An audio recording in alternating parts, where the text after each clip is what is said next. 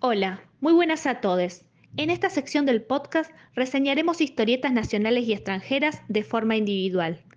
La idea es recomendar con mayor profundidad las obras que en esta oportunidad elegimos y transmitirles un mejor análisis haciendo hincapié en los formatos físicos de los trabajos adquiridos, que consideramos parte fundamental del proceso creativo. Por último, agradecemos a los autores y editores que en muchas oportunidades ponen a disposición el material de lectura en formato digital para que el contenido llegue a todos, ayudando de este modo a una difusión más federal. Buenas tardes a todos, mi nombre es Federico y esta semana estuve leyendo Virus Tropical de Power Paola, esta autora colombo ecuatoriana, sí, nació en Ecuador y bueno, como cuenta en esta, en esta su primer novela gráfica, eh, cuenta cómo fue la vida de, bueno, haber vivido, haber nacido a fines de los 70, haber vivido los 80 y los 90 en, Ecuador y después bueno, haberse mudado a a Colombia y cómo fue toda esa vida. Lo interesante que tiene esta novela, que es de corte autobiográfico, escrita por una mujer, es que, bueno, primero arranca con el, concepto del título que está bueno ya en las primeras páginas, porque se llama Virus Tropical, que es porque la madre, eh, que ya había tenido varias hijas con, un, con, su, con su pareja, que en realidad era cura, eh, se había ligado las trompas y, bueno, como que ya no podía tener eh, otro otro hijo y al final termina estando embarazada y cuando va a diferentes médicos de, Ecuador todos le dicen que no, que en realidad no está embarazada, que en realidad tiene agua, tiene aire, tiene un embarazo psicológico o incluso un virus tropical y que no, que no puede ser posible porque bueno, se hizo todo eso, todo ese procedimiento y no puede. Y al final bueno, termina pasando que sí, estaba embarazada y nace Paola eh, bueno, Power Paolo como es la autora, y lo que va a contar en esta historia es, es, la historia de ella, la religión, la adolescencia, vivir en Ecuador, en Colombia, los 90, la música, los cambios, las drogas, buscar esa identidad, eh, desde un trazo que es como muy cómic tipo underground, este, con el dibujo, bueno, el tema de las perspectivas y el tema de los tamaños, como que no le da mucha importancia porque es como parte de su estilo donde los personajes tienen por lo general ojos bastante grandes, en blanco y negro, y trata todos esos temas atravesados por el feminismo, por una mirada bastante aguda de lo que tiene que ver con eso, lo que tiene que ver con, con esa historia. Y para mí lo más interesante va por ese lado. Primero eso, vivir en esa familia, la llamada disfuncional, porque está con su, con su madre y, y ese padre que después en un momento decide irse, que en realidad era cura eh, sus hermanas más grandes, que son como la contención, que cada una trata de buscar irse ahí, se va para otro lugar, tienen hijos, y ella trata de decir, bueno, en algún momento tiene que decidir qué hacer, como siendo, bueno, eh, cuando más que nada lo, lo,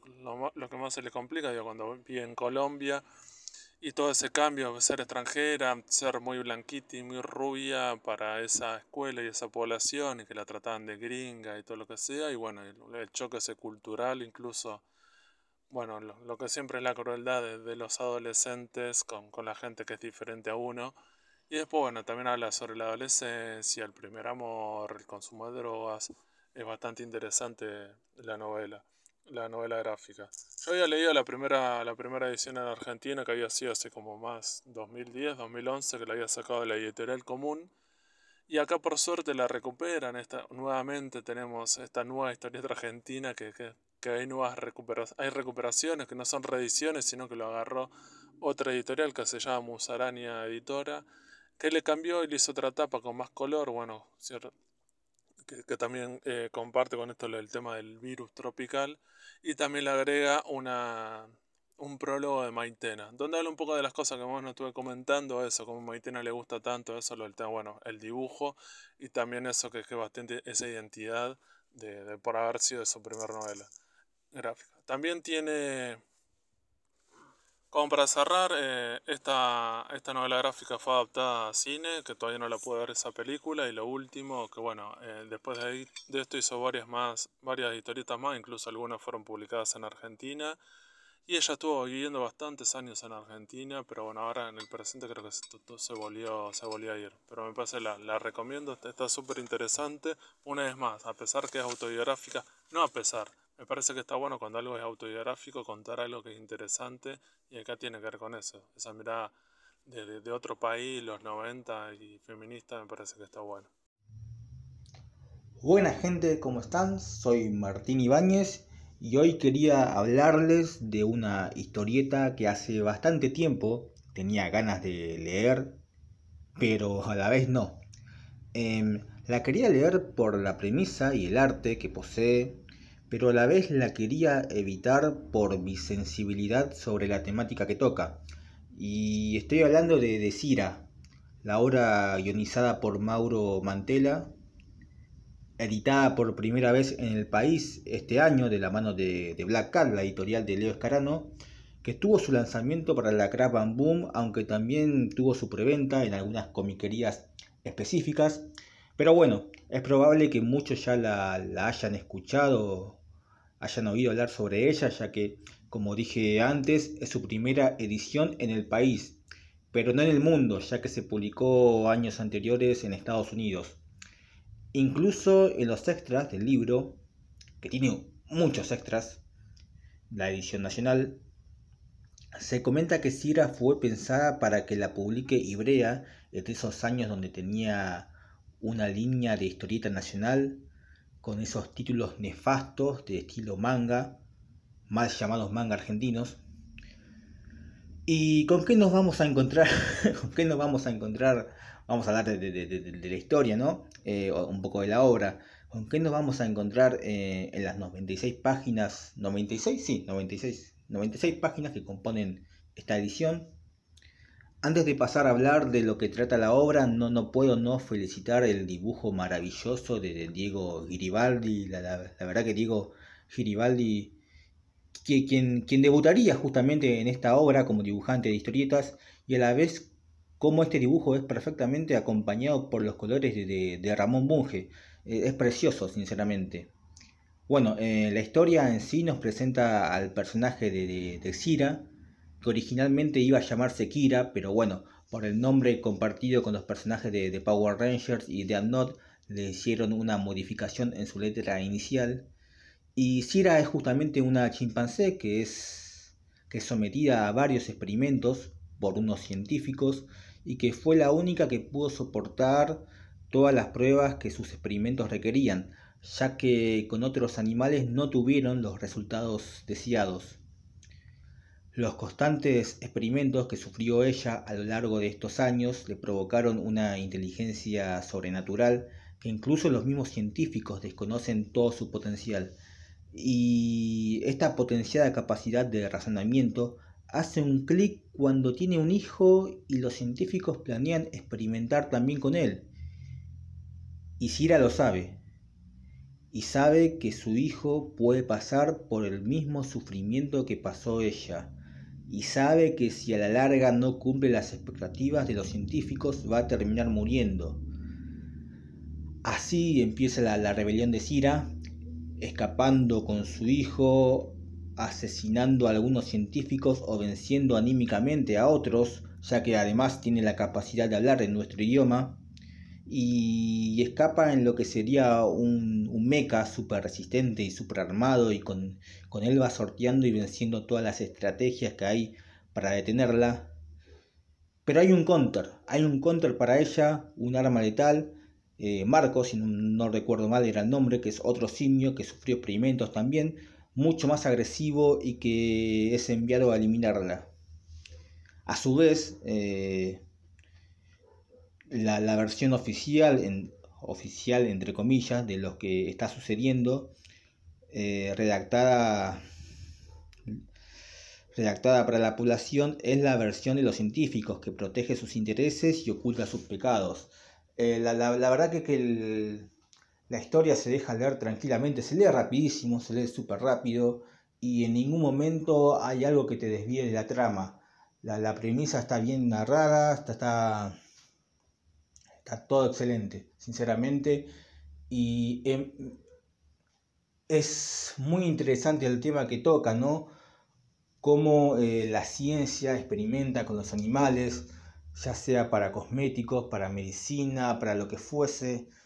Eh, la verdad que es algo que a mí me molesta mucho esto de que muchas de las cosas que uno consume diariamente eh, antes de, lanzarse al mercado, fueron probadas con animales. Eh, es algo que a mí me molesta, amo los animales, excepto los roedores, que les, tengo fobia, y el mundo sería un lugar mucho mejor si no existiesen los roedores. Eh, después me parece que, estoy muy en contra de las personas que, consideran que hay vida más importante que otras. no, no soy vegano, no tengo los huevos para ser vegano, pero me envidio y admiro mucho a la gente que lo es. Eh, y la verdad que, que, que Cira, eh, el planteo, eh, ves la, cara de sufrimiento del personaje, ya como empieza la historia, es muy fuerte como empieza. Me, parece, y el mensaje que termina dejando como para que uno se plantee, la, la verdad que es algo muy, muy, muy bueno y muy interesante, sin lugar a dudas. Así que esa, esa es mi recomendación. Cira de, de Black Cat y bueno, espero que les haya, que les haya gustado, no sé. Buenas tardes, mi nombre es Federico y esta semana estuve leyendo Poder Trans, historieta latinoamericana de la Municipalidad de Rosario, la Secretaría de Desarrollo Social y la Secretaría de Cultura y Educación, editada en 2019, que es una convocatoria latinoamericana de historieta trans del 2018, y hay un jurado que es Lucas Morgan Laerte y Cecilia Stalles, Magali Muniz, Cecilia Saurí y Carla Pericles por Archivo de la Memoria Trans. Es una antología que, donde participan 29 autores, que es interesante como cualquier antología, hay diferentes estilos artísticos, historieta en blanco y negro, historieta color, historieta con diferentes eh, técnicas de dibujo, algunas con más texto, con menos textos. Al final está bueno que como siempre en estas antologías se agradece que haya una breve biografía de autores, porque bueno, estos 29 no son todos, como es historieta latinoamericana, no son todos de, Argentina, sino hay de la o sea, del país, es bastante federal, hay de Santa Fe, eh, bueno, acá estuve anotando Santa Fe, la provincia de Buenos Aires, Río Negro, Santiago de Chile, Brasil, Neuquén, Costa Rica, Uruguay, Entre Ríos, Perú, Venezuela. Incluso hay una, una de las que aparece una de las últimas historietas, es de Sofía Rivierte, que nació en Rochester, Estados Unidos en 1991. Y voy a bueno, ¿qué tendrá que ver eso? Pero bueno, dice, bueno, en la biografía y te enterás que reside, vive en Buenos Aires, entonces, bueno, y la historieta incluso está en español. Como cualquier antología, eh, a veces se hace como el lugar común de decir que bueno, que son despareja, que siempre hay mejores autores, eh, ideas que, llegan eh, a mejor puerto, algunas que, con la idea terminan ahí, quedan truncas, o algunos autores trabajan en duplas, otros son autores integral, pero parece que está bueno porque tocan diferentes temáticas, como por ejemplo Bloqueo de Kamikama, es una historieta como en blanco y negro de ciencia ficción, al igual que la próxima, si está bueno que estamos juntos, que se llama Corazón Disyuntor de Matías Santellán y Serafín, que también habla como, la, primera que nombré es como personajes en el espacio que son astronautas y pasa algo que tiene que ver con, bueno, la temática que tenga que ver con la diversidad sexual, y todas esas cuestiones. Y en la segunda también tiene algo que ver con eso, pero está bueno porque es como en un futuro medio distópico donde, bueno, aprovechan a meter esta temática y voy a decir, meterle un poco de ficción que siempre se agradece, que no sea solamente testimonial, no porque voy a decir, esté en contra de eso o de, la, de lo meramente... Eh, de lo meramente de la, de la anécdota personal y, y, solamente eso, sino que bueno, agarran esas, esas vivencias que, seguro, eh, que son personales o gente que conocen y bueno, le dan un trasfondo que lo hace mucho más interesante. Después Lázaro con Tretinias, eh, también está bueno porque bueno, también es una historieta que sería como en clave humorística, entonces está bueno como eh, plantea un montón de ideas y bueno, que tiene que ver con un personaje, un hombre, que, le da vergüenza sobre, sobre el busto que tiene, como siendo bueno, que considera que tiene tetas cuando se ve en el espejo. Entonces, bueno, no sabe qué hacer y, y, no, se acepta diciendo no puedo salir a la calle de esta manera. Y bueno, es una cuestión de decir, bueno, de, esa vergüenza que puede tener al principio y después, bueno, poder aceptarse el cuerpo tal cual es. Después hay una que se llama El regreso de Ivana Bordey con Julia Inés Mamone, Femimutancia, que es dibujada por ella. Que esta, también está buena porque habla sobre eh, los carnavales, eh, ¿cómo se llama? El corso de mi pueblo, que es Libertad, eh, Libertador San Martín, en el 83 después de la dictadura cuando regresan y como hay una murga de maricas y trabas que desfilan al, final al final de, este desfile y como el resto del pueblo, que lo que te plantea eso que es bastante conservador, cómo las miran y cómo las tratan y, y, me parece que también está bueno. Después una de Patricio Oliver, que se llama Barnabas, que bueno, acá habla sobre las etiquetas y cómo cada uno se, identifica de alguna manera como diciendo yo soy esto, pero y son dos, dos personajes que, bueno, tienen un encuentro amoroso y uno tiene como una etiqueta y, la otra persona como que no le queda tan claro cuáles serían los límites, como diciendo, si vos sos esto no puede ser otra cosa. Y me parece también está bueno como lo plantea en, esa clave eh, que va por ese lado. Después hay uno que se llama Trámite, Guido Barsi y Macarena Río, eh, Rijo, Acá hablan sobre bueno, una persona que tiene que hacer un trámite y cuando tiene que presentar su documento, ese documento no tiene, eh, como en Argentina hasta hace unos años tenía solamente dos opciones, que era o, eras hombre o era mujer, hay un montón de estos, colectivos claramente que quedan afuera de, ese, de la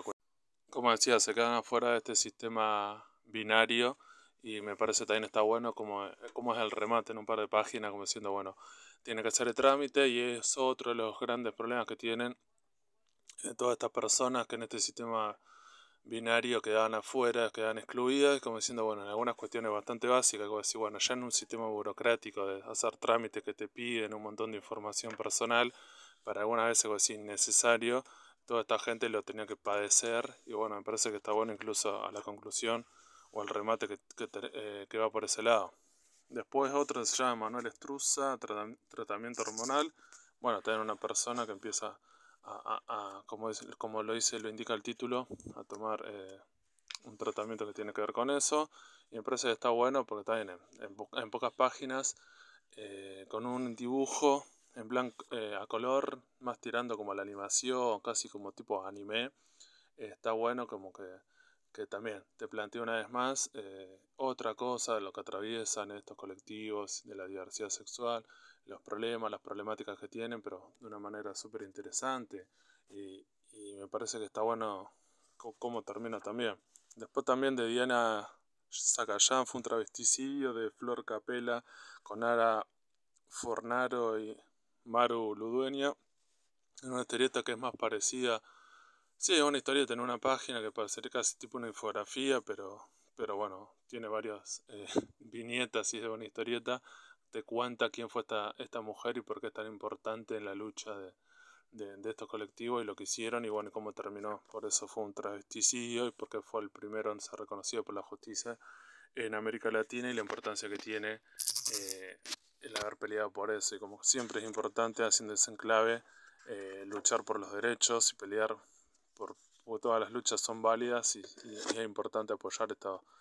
a, estas cosas, a estas diferentes peleas, estas diferentes luchas. Por eso, digo, me parece que la, este libro hacía rato que lo, que lo estaba buscando y lo conseguí en Buenos Aires este año, porque bueno, eh, eh, la Municipalidad de Rosario también ha publicado otras cosas que tengo, como el informe de historieta argentina del siglo XXI en el 2015, donde aparecen un montón de, hacen como un repaso de un montón de mujeres historietistas y, bueno, quiénes son esas personas. O después otro que se llama la historieta LGBTI del 2017, que también es una coedición de la Dirección de Diversidad Sexual y de la Municipalidad de Rosario. Eso creo que también se podía conseguir en digital. Me parece que siempre están buenas estas antologías y que traten estos temas. Y está bueno incluso eh, para trabajar en la escuela. Me parece una de las cosas que que siempre lo utilizo o me sirve por eso, porque la historieta también tiene eso. Eh, mete un montón de teoría, un montón de, cuestiones que para, algunas personas pueden ser o, no las conocen, o hay mucho prejuicio, o algunas personas sí tienen dudas o, están atravesando estas cosas, más que nada los adolescentes y, sus problemáticas. Y me parece que a veces cuando vos le acercás este tipo de la historieta, a veces es mucho más ameno en su lectura, o al menos más atractivo, ¿no? haciendo en un primer momento acercarse a eso, y llegar a esto, que, que siempre me parece que las historietas, por lo general, como había hecho hace un rato, que vos decís, a veces eh, las antologías son desparejas, acá me parece que hay algunas mejores que otras, pero la mayoría creo que están buenas, me parece que como libro es muy copado. Lo único que le podría criticar es que hay cinco autores que son de Brasil y sus historietas no están traducidas, sino que los textos aparecen en portugués.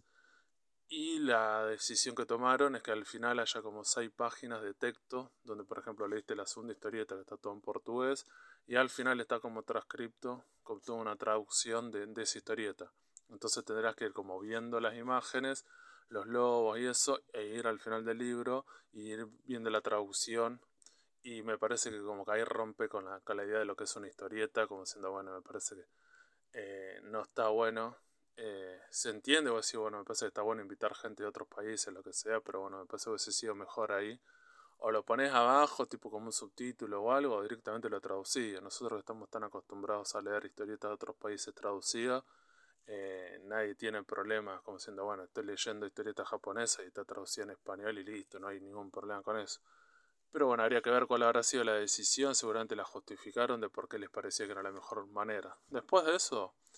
eh, todo, lo otro, todo lo otro me parece que es súper rescatable y súper interesante y me parece que siempre hay que aplaudir cuando el Estado participa y cuando el Estado se involucra de manera concreta y como manera palpable en todo lo que tiene que ver con esto, con la diversidad sexual, con la lucha con los derechos de las minorías y hacer estas cuestiones, es cierto, como diciendo, bueno, estás produciendo cultura, estás invitando un montón de gente, tenés un jurado y un montón de referentes que tiene que haber no solamente Argentina, América Latina, donde puedan participar y generar cosas. Después más vale, hay gente que se queda afuera, tenés otra convocatoria, algo, pero me parece que está bueno que, la Municipalidad de Rosario siga apostando ahí y esperemos que, que, sigan en esa porque siempre es interesante y, es un aporte y te das cuenta el rol que cumple el Estado y lo importante que es el Estado. Así que bueno, Gracho, gracias por, por escucharme, saludos.